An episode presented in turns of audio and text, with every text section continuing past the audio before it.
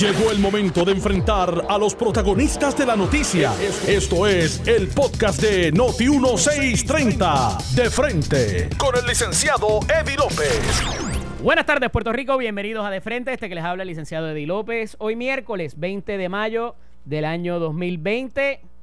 Utilizando la camiseta del movimiento Hemos sido engañados. Fundado por el licenciado José Enrico Valenzuela y este servidor. Eh, y muy meritorio, dado los acontecimientos que se han suscitado en las últimas horas, revivir eh, el asunto. Eh, ciertamente lamentable y repugnante las expresiones de ese chat de 72 páginas que trasciende a través de las redes sociales y que se filtra luego de la investigación que lleva a cabo la Cámara de Representantes, particularmente la Comisión de Salud. Pero muchas otras cosas en el famoso pipeline, como se dice, hay varias alternativas que se están barajeando en la, en la legislatura eh, para un poco pues eh, llenar el vacío que se deja en las finanzas de los municipios y vamos a hablar un poquito acerca de eso y de otros asuntos que están pasando en el país con el preaspirante a la gobernación por el Partido Popular Democrático, el amigo alcalde de Isabela, Charlie Delgado Altieri. Buenas tardes, alcalde, bienvenido. Buenas tardes, Eddie. Como siempre, un placer estar contigo. Mi saludo a, todo el país. ¿Cómo están las cosas por allá de cara a, al, anuncio que se hace de, del racionamiento del agua y las otras eh, restricciones habidas por el toque de queda?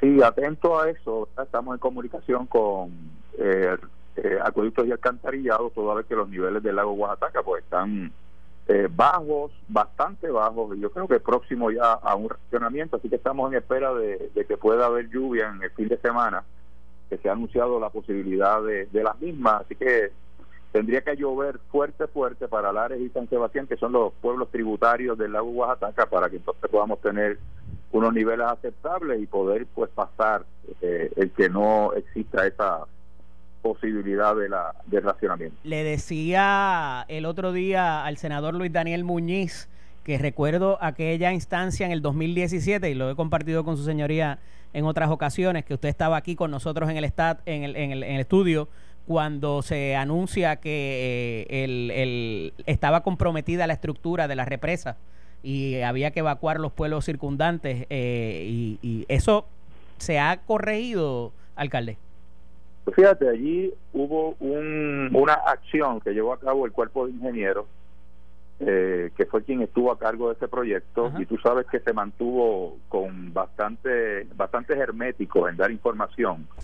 Eh, así que ha fluido poca información aparte de el speedway verdad que era que fue lo que mayormente se afectó en la represa. Pero también habían informado que hay que hacer unas reparaciones posteriores que iban a tomar algunos años en diseño en, en estudios eh, y luego el proceso de reconstrucción de algunas áreas de la represa, de la parte baja de ella, donde aparentemente pues la presión del agua, según ellos, pues había provocado algún tipo de movimiento en la represa, que no la comprometía, pero que sí había que ir realizando trabajo para mejoras en ella. Eh, así que en eso es que nos hemos quedado. Sí, yo te puedo decir, Eddie, que uno puede percibir, ¿verdad?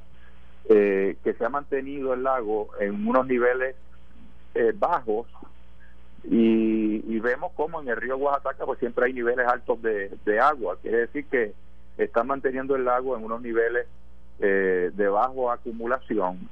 Y eso pues provoca que cuando tenemos situaciones como esta y llega época eh, donde no llueve mucho pues tenemos estos problemas que son recurrentes evidentemente es una es una situación que también eh, verdad eh, no solamente afecta a Oaxaca sino que Toda Vaca también está en la misma en la misma línea también Carraízo este y hay una verdad además de las otras cosas que están pasando en el país parecería también haber una eficacia en la manera en que se ha manejado esto particularmente para el dragado también alcalde. Sobre todo los dragados Eddie fíjate que estos estos embalses llevan décadas pero te diría que 50 o 40 años sin que se haya hecho ningún tipo de dragado, posiblemente desde que se construyeron no se ha hecho dragado. Y el lago Oaxaca pues es una construcción de hace más de, de 100 años. Eh, así que esta infraestructura, con tantos eventos atmosféricos que han arrastrado eh, tantos residuos, pues se acumulan en el fondo de estos embalses y, van reduciendo la capacidad de almacenaje. Así que nuestro pedido, pues, eh, comienza a ser de que se comience a, a realizar los estudios y los análisis para poder realizar algún tipo de, eh, de proyecto, ¿verdad? Que conduzca a, a mejorar esa condición de los lagos. Alcalde, en otras notas, Código Civil, Código Electoral, Código Municipal, un montón de legislaciones que evidentemente eh, van a ser eh, súper importantes para la vida de Puerto Rico. Eh, dialogaba con un amigo de nosotros en común, este, y particularmente para esto de la reforma electoral y, y otras situaciones que se están dando, ¿verdad? Con los escándalos. ¿Qué falta hace el amigo Héctor Ferrer para, para todas esas tipos de, de, de respuestas rápidas, ¿verdad? Que las sabía trabajar muy bien sin, sin, restarle mérito a su señoría, obviamente, ni a ningún otro de los, de los, de los aspirantes.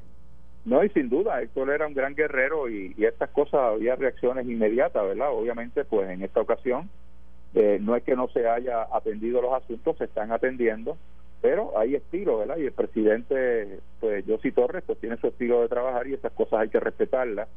Sí nos hemos mantenido en comunicación con relación a lo del código electoral porque es altamente preocupante eh, sobre todo cuando es un proyecto, Eddie, que tú sabes que no ha habido consenso para aprobarlo. Esto lo aprobó unilateralmente la legislatura de Tomás Rivera Chat. Eh, y aquí hay un compromiso de la gobernadora que ah, dijo, ¿verdad? Y esperamos no, yo, yo espero los no dobles discursos. Eh, y ella dijo claramente que no iba a aprobar un proyecto que no tuviera el consenso de los partidos políticos. Pues este proyecto sepa la gobernadora que no lo tiene de ningún partido político que no sea el PNP, porque obviamente es un proyecto que va a beneficiar al partido que está de gobierno para controlar en todo sentido, controlar las próximas elecciones y echar a un lado eh, los consensos que se lograron eh, hace ya tantos años para un código que fuera justo, balanceado y donde tuviera la participación de todos los partidos en todos los procesos electorales para cuidar de ese balance electoral y cuidar obviamente de la voluntad final del pueblo de Puerto Rico en cualquier elección. Con la acción afirmativa de la gobernadora de enviar o devolver el proyecto para que se retirara la parte del voto por internet o el voto adelantado, el voto por correo, cualquiera de las excepciones que se quería utilizar, eh, con eso pudiera salvar esa expresión de la gobernadora que su señoría hace referencia de que no hay consenso. ¿Esa era la falta de consenso solamente en el proyecto?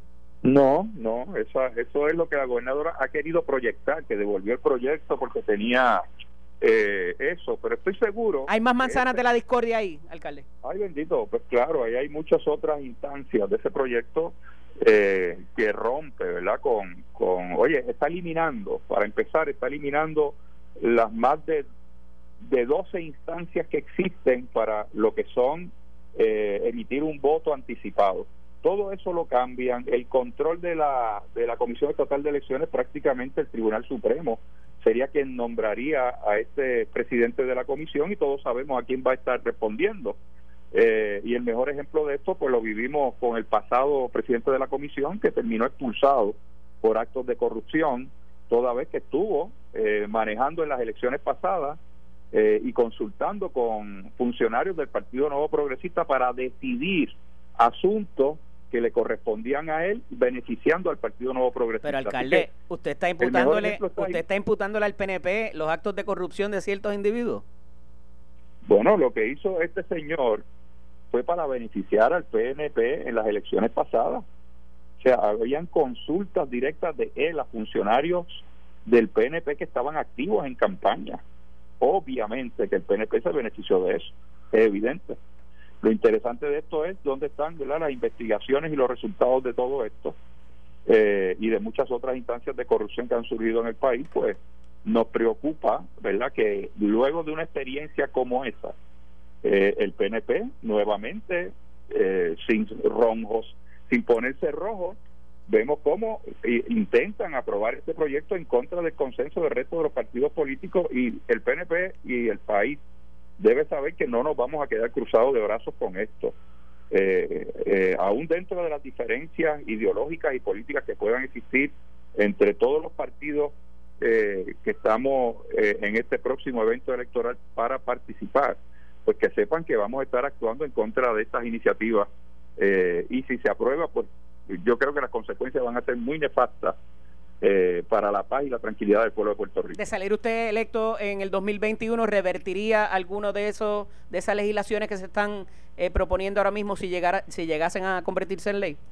Sin final, sin sin sin ningún tipo de duda, Eddie, sin ningún tipo de duda, una si se aprobase este proyecto eh, del Código Electoral, sin duda le daríamos reversa porque es que tú no puedes administrar un proceso democrático sin tener consenso con todos los partidos políticos, porque va a provocar el que se recargue hacia uno y se favorezca a uno de los partidos que, que está participando en el proceso, que es el partido, en este caso, el partido de poder, el Partido Nuevo Progresista, y se quieren eh, apoderar de todos los procesos electorales y eso no se puede permitir en una democracia, de ninguna manera. Alcalde, por otra parte, se discute lo que es el código municipal, es una línea que su señoría conoce muy bien, ¿verdad? Eh, por razón de haber sido alcalde de uno de los pocos municipios que se ha mantenido en superávit.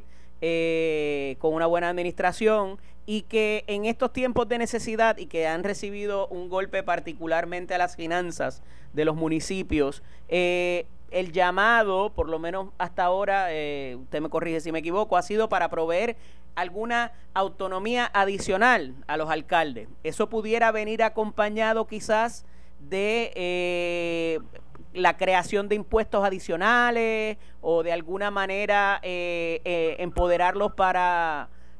¿verdad? Para, para llegar más dinero a, sus a las arcas municipales de cada uno de ustedes. Fíjate, este proyecto es un, es un proyecto de, siete tomos, de más de tres mil y pico de páginas. Eh, hicimos un ejercicio para ir por sobre cada uno de esos tomos. Eh, hicimos nuestros comentarios, el municipio de Isabel hizo sus comentarios, y hay unos renglones que específicamente habilitan a los municipios para poder, eh, como tú bien mencionas, poder legislar municipalmente para contribuciones que se puedan imponer eh, en los municipios, cosa antipática en estos momentos, altamente antipática, eh, porque todos... Y que ha ido a los tribunales, ahí está Carolina y ahí está Cagua.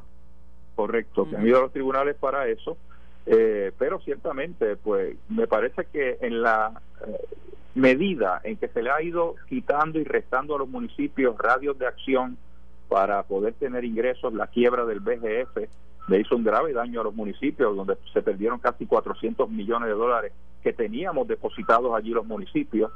Eh, de igual manera, pues el fondo de equiparación, que también se le son otros 350 millones, casi 400 millones que también perdemos los municipios, eh, más la baja en la economía que ha provocado bajas en los recaudos del IBU, de las patentas, de arbitrios de, de construcción, los arbitrios de propiedad mueble inmueble, todos esos ingresos han bajado significativamente.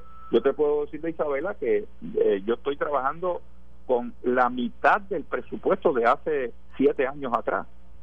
Eh, y estoy haciendo exactamente lo mismo. Y encima de eso tengo cargas adicionales que nos han impuesto en los, en, los presupuestos de los municipios, como el payroll y la aportación al sistema de salud, que sin duda alguna desangra lo poco que tienen los municipios aportándole al gobierno central.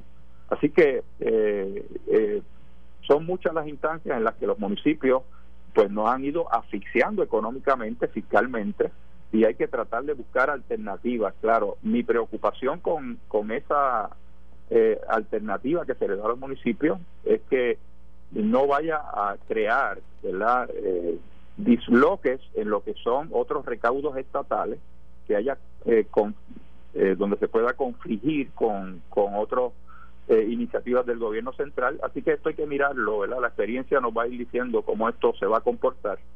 Eh, y obviamente la mesura y el cuidado que puedan tener eh, los alcaldes y las legislaturas municipales en aprobación de más imposiciones al país, cosa que en estos tiempos pues suena altamente antipático por la situación económica y fiscal que vive el país, que y que está el bolsillo del puertorriqueño. Y al final la pequeña y mediana industria también, alcalde, que eh, no ha podido operar en todos estos meses, ¿verdad? Y quizás no sea el momento apropiado, están ahí a punto de poder abrir, pero eh, finito, ¿verdad? En, en términos, usted eh, eh, tiene, tuvo su negocio, ¿verdad? O lo tiene todavía eh, y sabe la dificultad que eso implica para, para todos estos comerciantes este, y el ahogarlos no necesariamente pues es la, la, la, la medicina correcta, ¿no? más allá de eso, alcalde, hay, una, hay una particularidad que me parece que queda ejemplificado en un titular hoy y tiene que ver con que en todas estas situaciones de emergencia, invariablemente han sido los alcaldes la punta de lanza que le ha respondido a la ciudadanía directamente y consistentemente. Y a esos efectos, la, la administración admite que el modelo de Villalba era el correcto para llevar a cabo el conteo y las estadísticas de las pruebas, y me parece que es la prueba más fehaciente de que los alcaldes, o sea, lo que hay es que copiarles el modelo en vez de tratárselos de cambiar. Sin duda, Eddie. Yo creo que lo que han logrado los alcaldes, hemos logrado en todos estos procesos de respuestas de emergencias a nuestros ciudadanos, ha dejado claro que si el país hoy vive una relativa tranquilidad en términos de la funcionabilidad de un gobierno, ha sido porque en la primera línea de batalla han estado los municipios con sus alcaldes. Eh, así que, obviamente, yo creo que en lugar de entrar en la lucha de eliminar municipios como se pretende hacer por alguna gente en el gobierno. Y la Junta de Supervisión Fiscal, que lo ha dicho claramente. Que lo ha dicho, mm. obviamente, y la Junta no sabe ni lo que está diciendo, ni mucho menos ninguno de los miembros de la Junta, ninguno de ellos entiende lo que significa un municipio para un ciudadano que vive en un municipio pequeño y mediano. No entienden, no lo saben. ¿Cómo usted daría esa batalla de llegar a ser gobernador con la Junta, particularmente en ese punto? Bueno, y, es, qué bueno que me preguntas eso, Eddie, porque es importante que nuestro pueblo entienda que cada propuesta que nosotros como candidatos hacemos al país son propuestas que obviamente tocan el presupuesto y las finanzas del gobierno. Tienen algún impacto, claro. Y, por ese impacto tiene entonces injerencia la ley promesa y entra la Junta a evaluar cada una de las propuestas que nosotros hacemos. Eh, así que eh, esto complica la relación de un candidato y de un gobernante con su pueblo porque no depende de la decisión final de un gobernante electo, sino de siete personas que no están electas, que no entienden porque algunos de ellos ni viven aquí ni tienen ninguna relación con Puerto Rico que lo único que vienen son a, mirar fríos números, no a, entender la realidad de vida de la gente, pues esa insensibilidad eh, consciente o inconsciente es la que le hace un grave daño al pueblo de Puerto Rico cuando se hacen propuestas como la de la Junta de eliminar municipios. Si quieren saber lo que es un municipio cerrado, vayan a Río Piedra, y eso era un municipio que se integró pero, pero, pero, pero, pero, Río, Piedra, Río Piedra, es San Juan, alcalde. No le Por eso, Río Piedra, Río Piedra era un municipio de Puerto Rico y se decidió integrarlo a San Juan. ¿Los pues alcaldes no les han dado cariño? ¿No les han dado cariño a Río Piedra? No, vayamos a ver a Río Piedra, a ver qué, qué queda en Río Piedra, que es área metropolitana, está al lado de la Universidad de Puerto Rico, y vamos a ver el deterioro que le hicieron un tren, que le hicieron vías nuevas y con todo y eso no han podido resurgirlo. Alcalde, eh, ya para concluir, eh, le pregunto, eh, con toda esta situación que ha ocurrido, ¿verdad? En términos, y lo que mencionaba ahorita del comercio pequeño y mediano, y que a ciertos comercios sí se le ha permitido abrir, ¿verdad? Y están vendiendo cosas que pudieran vender los chiquitos y los medianos también. Eh, vimos una actitud un poco de algunos de los alcaldes, no se lo atribuyo a su señoría, eh, de, de, restringir, ¿verdad? Y algunos cerraron hasta sus fronteras. ¿Esa es la actitud ahora? O sea, ¿esa es la línea ahora o están eh, cónsonos con que se abra eh, escalonadamente el, comercio ya para estas semanas? Eddie, impera la desinformación, gracias a la gobernadora y a su administración eh, si aquí se hubiesen hecho las pruebas, la cantidad de pruebas que hace falta realizar para con los resultados de esa prueba tú saber lo que está ocurriendo con los contagios en la calle y después de eso tú tuvieses entonces un proceso de, de monitoreo para esos casos, pues tú puedes saber que tú estás controlando bien la enfermedad.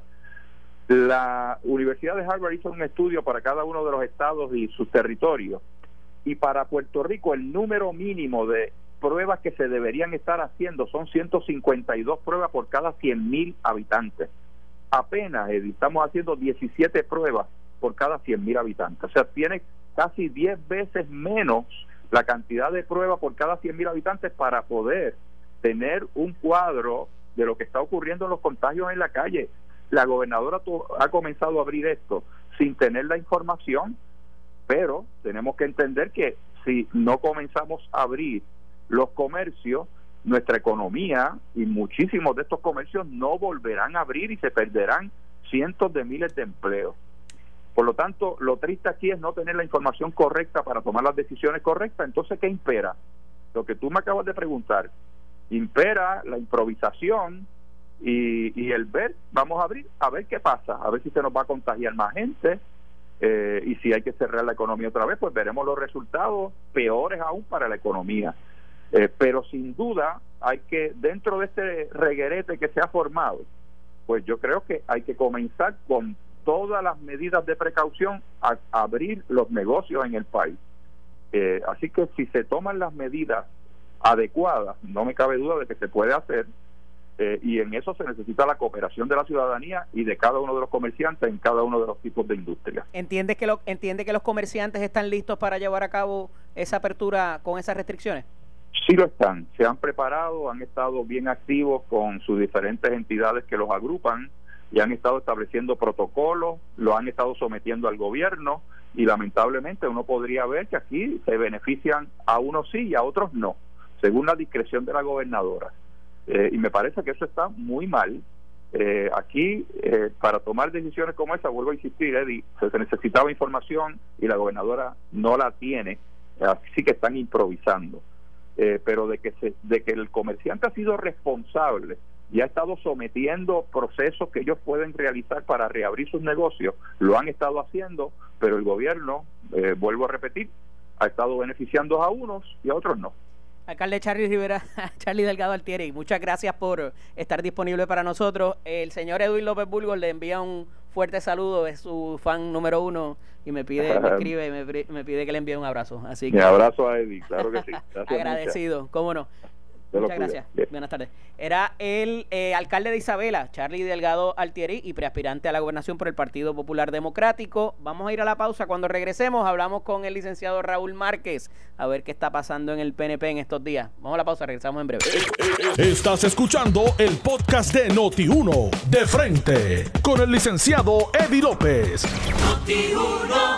Estamos de regreso aquí en De Frente, este que les habla el licenciado Eddie López. Tuvimos oportunidad de hablar con el, alcalde de Isabela y preaspirante a la gobernación por el Partido Popular Democrático, Charlie Delgado Altieri, en el primer segmento de diversos temas, eh, pero obviamente pues eh, el asunto de la apertura del comercio, así también como los planes eh, que se han estado llevando a cabo para lidiar con los problemas de alivio y demás.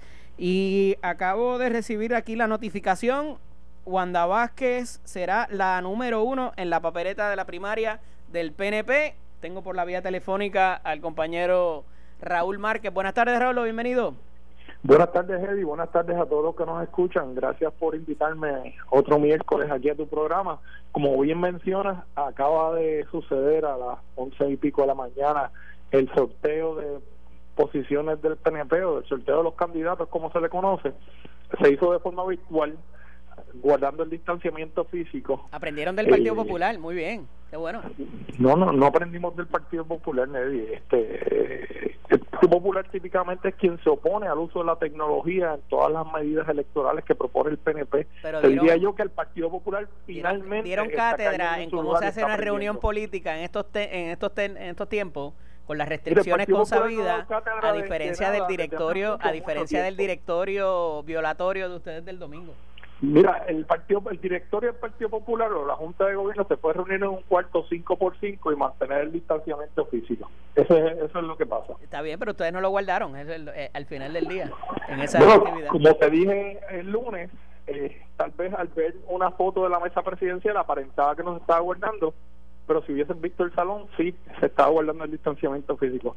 Lo que pasa es ¿verdad? Que, que se niegan a ser eh, completamente sinceros y honestos con las noticias. Prohibida las tertulias de acuerdo a la orden ejecutiva 2020-038. Pero bueno, mira, vamos para adelante. Vamos a. Hay, hay varias cosas que, que que enfrentar, ¿verdad? Y que analizar. Este, la gobernadora hace una expresión en la mañana de hoy instando a una investigación sobre la compra eh, de pruebas a la compañía Apex luego de un mes de eh, las vistas en la Comisión de Salud de la Cámara de Representantes, pero no solo eso.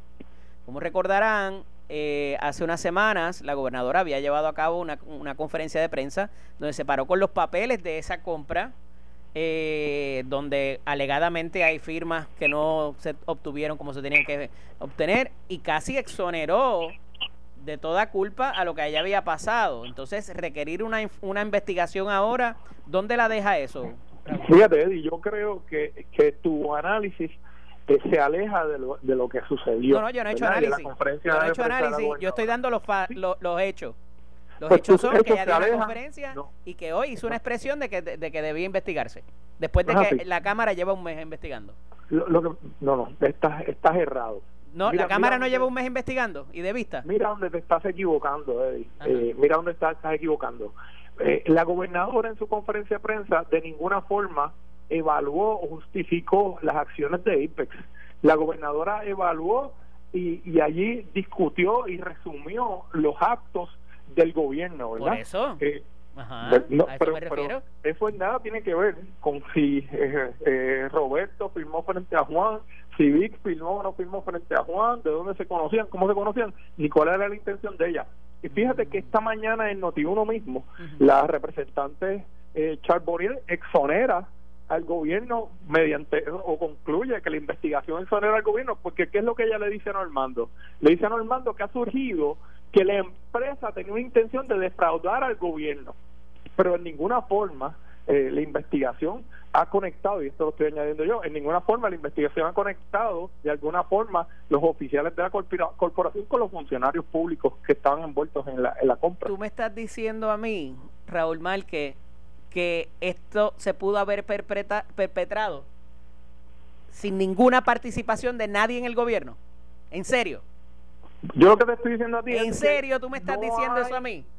Que ellos se pusieron de acuerdo y timaron al gobierno de Puerto Rico sin la participación de nadie dentro del gobierno. que les autorizara de la, representante esta mañana con, con que les autorizara, los escogiera había gente que estaba cotizando más barato y pruebas con mejor certificación y los escogieron a ellos. Y tú me dices tú estás de verdad. Trayendo esas conclusiones. tú me dices de verdad. frente a ti la evidencia. porque nada de eso hechos, durante la investigación. los hechos. Nada de eso sucedió en la investigación. No está ni siquiera en las conclusiones de la comisión. ¿De dónde tú te estás sacando en los hechos de la, de la, del testimonio vertido para récord en la comisión. En ningún momento. Eso no está ni siquiera en el informe de la comisión, Eddie López. Pero no, algo puede como estar porque fue el testimonio de estos días, Raúl. Tuviera los testimonios, estuviera en la conclusión. Raúl, fue los testimonios de estos días. El informe salió la semana pasada, hermano. Pero es que los yo, no he escuchado de estos días se vierte a, admitido, escúchame para que escúchame para que entiendas, porque no creo que estamos muy lejos de definir lo mismo. En los testimonios de los propios del propio eh, Rodríguez y Maldonado, eh, eh, Rodríguez y Castro, se determina de que habían pruebas más económicas de otras de otros suplidores. Testimonio que es adverso a ellos mismos, porque te está diciendo, sabemos que habían otras pruebas, pero me compraron las mías. Entonces, ¿tú la pregunta es si eran las mismas condiciones o las ¿Cómo tú te paras y exoneras cinco días aquí en Puerto Rico? ¿Cómo tú te paras en una conferencia de prensa, sacas las pruebas y dices aquí no hay nada malo, miren, todo está chuching, chévere? No, no, no, no, no, no, espérate, para la gobernadora de ninguna forma puede eh, o, se refirió a Apex ni a las acciones de Juan Maldonado. La gobernadora levantó la mano con, una, con un documento que a todas luces es falso o ha sido falsificado, por lo que se sabe, Raúl. Bueno, pues, pero ¿y, qué? Okay, espérate, vamos, vamos a poner los puntos sobre las guías. O, o ponte que no la gobernadora lo que vamos, para y resumió, un documento así como evaluó, fueron las acciones del gobierno y de los oficiales gubernamentales. Y para eso utilizó un documento que está siendo impugnado porque alegadamente se tomaron una firma de una persona que no estaban para firmarlos presencialmente. Te pregunto, ¿qué control tenía el gobierno de Puerto Rico sobre Juan Maldonado o sobre si Juan Maldonado iba a falsificar firmas como se está alegando? Para eso había unos funcionarios que debieron haber hecho su trabajo y no haber sido exonerados a priori si la debida investigación desde una conferencia de prensa. Ese es mi punto desde que empezamos. Eddie López, yo no lo estoy diciendo, con el soundbite de esta mañana de un miembro de la comisión. Eh, perfecto, pero es que no es solamente el miembro de la comisión, Raúl, es todo el cúmulo de circunstancias. Y lo único que te digo es que me parece que la gobernadora se, eh, se aceleró en llegar a esa conclusión desde el podio en una conferencia de prensa cuando no había habido investigación y ahora, hoy, que entonces sale el chat entonces es que ordena la investigación. Eso Así como te digo una cosa, te tengo que decir la otra. La gobernadora igualmente condenó las acciones ah, de Juan Maldonado y ah, de Tito Laureano en aquel momento, porque si tú, los iba a felicitar, tú te acuerdas, yo no sé si tú te acuerdas, tú mismo entrevistaste a Tito Laureano y a él le cancelaron los contratos y a Juan Maldonado le cancelaron los contratos. La Junta lo pidió. La Junta lo pidió, de hecho. Bueno, la Junta habrá podido cancelar el contrato de las pruebas, o lo pudo haber previsto en algún momento, pero el resto de los contratos no fue solicitado por la Junta. No, no lo fue, ciertamente. Fue, la, fue la gobernadora se paró y canceló los contratos. La gobernadora fue los contratos que tenían que no tenían que ver con las pruebas. Los otros, eh, los otros bueno, tenían el contrato. Ante el cuestionamiento de la integridad de estas personas que están involucradas en esto, ella tomó una, una decisión de liderazgo y canceló sus contratos y los separó de sus relaciones con el gobierno de Puerto Rico. Mira, de esas 72 páginas que se filtran ayer, ¿verdad? Eh, misteriosamente con, con, la, con un heading en cada una de las páginas o cada uno de los, de los segmentos que se, que se perpetuaron allí, eh, donde hay un disclaimer del propio abogado de eh, Robert Rodríguez, ¿verdad? hay no, no, sé si has tenido oportunidad de revisarlo completo, pero son cuatro o cinco incidentes que llaman la atención de las 72 páginas, porque hay mucho mucha conversación entre ellos que es que pues mira van a llegar las pruebas no van a llegar este que si las botellas que si el sanitizer o sea cosas de, de, común eh, ocurrencia en una relación comercial. Pero el asunto de el back and forth de ellos con el banco para si les habían depositado los 19 millones. El asunto de ellos felicitarse que parece que es el me parece que es el punto más álgido que existe, así también como el del bizcocho en forma de eh, respirador o de prueba o de prueba rápida eh, por el cumpleaños de uno de ellos. Eh, ¿Qué otra cosa se me queda? Este, o sea, son como cuatro o cinco instancias verdaderamente en esas 72 páginas que, que, ciertamente son lo que han causado la controversia y no estoy para nada justificándolo, me parece que está, ¿verdad? Es reprochable esa actitud, pero más aún, Raúl, habiendo ocurrido esto luego del chat de WhatsApp y luego del chat de Telegram que provocó la salida de un gobernador aquí en Puerto Rico. ¿Qué me dice? Bueno, eh, la, verdad es que eh, el, el, intercambio de mensajes que ocurría, si no me equivoco, entre Roberto Rodríguez y Juan Maldonado, eh, es consistente con lo que he estado discutiendo, ¿verdad? Y refleja desde un principio cuando eh, después de haber declarado los doctores, te digo, aquí lo que le queda a la comisión es mirar hacia la empresa cuál era eh, la intención de la empresa y si de alguna forma hizo una falsa representación. Y yo creo que, que lo que revela ese chat es consistente con eso y es consistente con la conclusión que tuvo la representante esta mañana en la entrevista con Normando, ¿verdad? Así que eh, no le queda más eh, a, la comisión y no le queda más al gobierno de Puerto Rico que, procesar a estas personas eh, a la luz de sus propias admisiones en las declaraciones durante la comisión. ¿Hay delito en la, en la en alguna de las de las conversaciones que pudiera identificar? yo, yo no soy un experto en derecho penal y a, pesar de que en la conversación no hay eh, una admisión abierta de haber incurrido en un delito, cuando tú sumas eh, las evidencia circunstancial, ¿verdad? Cuando tú sumas eh, las propias admisiones de Maldonado en un momento dado que dice que le puso un encabezamiento a un documento con, con el nombre de una compañía, a pesar de que no venía de esa compañía, representando a los oficiales del gobierno de Puerto Rico, que eh, el documento venía de esa compañía de Australia, representando que tenían un acuerdo con la compañía en conjunto con las expresiones en este chat se puede eh, desprender de allí una intención de defraudar al gobierno de Puerto Rico representándole hechos falsos, representándole acceso a este millón de pruebas, representando que podían tenerlas aquí en cinco días, representando que eran los distribuidores de esas pruebas en, en este lado del mundo, ¿verdad? Así que por ahí a mí me parece que podría haber algún aspecto criminal porque las personas no deben tener la libertad de, representar en los negocios o el gobierno de Puerto Rico eh, X o Y factor falso para convencerlo de pagar a, tal vez hasta sobreprecio eh, una prueba. Hay algo que me preocupa, este. Raúl, y es que se traen los nombres de diversas personas también en esas comunicaciones y ha pasado también en los testimonios ante la Comisión de Salud, este, donde se trae el, el, el asunto de que alguien mencionó a otra persona, pública y privada. En estas conversaciones hay varias figuras mencionadas, inclusive de los medios, inclusive funcionarios electos y otras personas privadas que pudieran tener vínculos con personas públicas o del servicio público. Eso no necesariamente porque esté escrito ahí pasó de esa manera. Y me, y me preocupa porque así se manchan reputaciones, eh, ¿verdad? Y guilty by association, eres culpable por asociación, eh, simplemente porque te mencionaron ahí. Y esa parte eh, me preocupa bastante porque no siempre esa persona, la cual hay algunos que tienen foros, hay algunos que no, tienen oportunidad de defenderse o decir si simplemente fue así o si se les en algún momento tuvieron alguna comunicación sobre el asunto, pero que no hubo ninguna intervención ilegal. Entonces ahí mencionan unas personalidades, unas como que vamos a tratar de, de, acercarnos a ellos para que le bajen dos a la, a la cosa pública contra nosotros, este, pero hay otras que parecería que es para la cuestión eh, eh, procesal ya de cuando se les venía encima el aparato investigativo. Y es así que es bien preocupante. Porque pues en la prensa uno maneja crisis como uno maneja crisis, tú sabes. Y pues hay, hay gente que tiene unos accesos que otros no los tienen. Y pues eso, eso es así.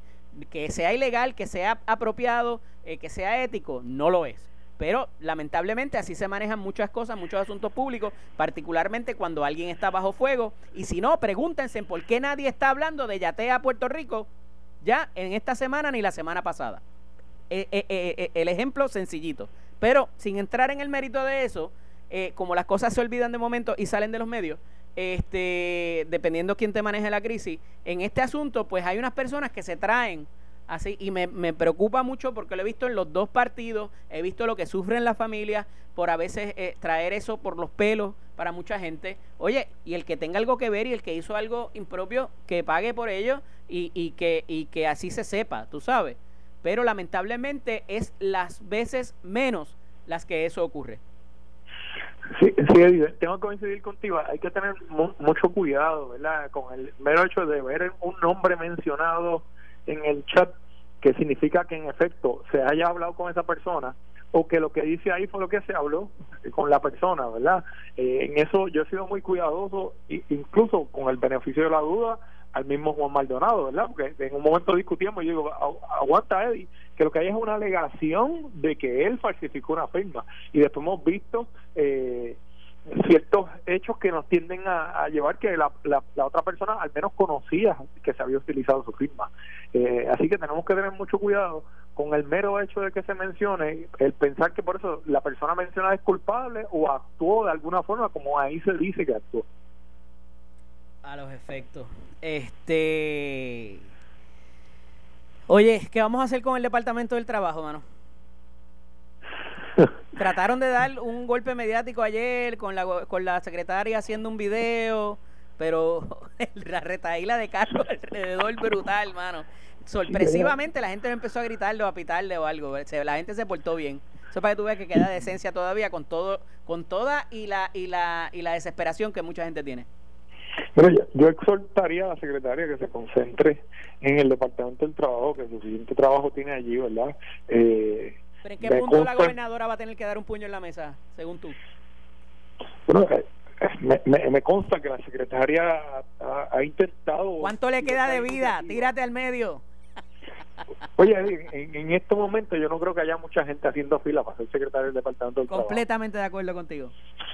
Yo no creo que tengamos eh, demasiadas alternativas en este momento eh, y tampoco me parece que es momento para entrar en una discusión como esa. Eh, creo que tal vez en este momento el gobierno de Puerto Rico debe concentrarse tal vez en darle un apoyo a ella, de reforzar esa estructura y eventualmente habrá tiempo para discutir y evaluar las ejecuciones y dónde hubo la falta de acción o la falta de liderato. En efecto. Mira. Pero en este momento hay que resolver. Ciertamente. Y porque los chavos están ahí, mano. Tú sabes. En este momento lo que hay es que resolver. Que a la gente le llegue el dinero y, y, sin importar eh, quién sea la figura que, que está en la secretaría, es resolver. Eventualmente habrá tiempo de más para adjudicar responsabilidades. Pablo, se me acaba el tiempo. Gracias siempre por estar disponible. Hoy no te enganché. Bueno, un, abrazo. Hablamos el lunes. Hoy no te enganché, no te puedes quejar. Esto fue el podcast de Noti1630. De frente. Con el licenciado Eddie López. Dale play a tu podcast favorito a través de Apple Podcasts, Spotify, Google Podcasts, Stitcher y notiuno.com.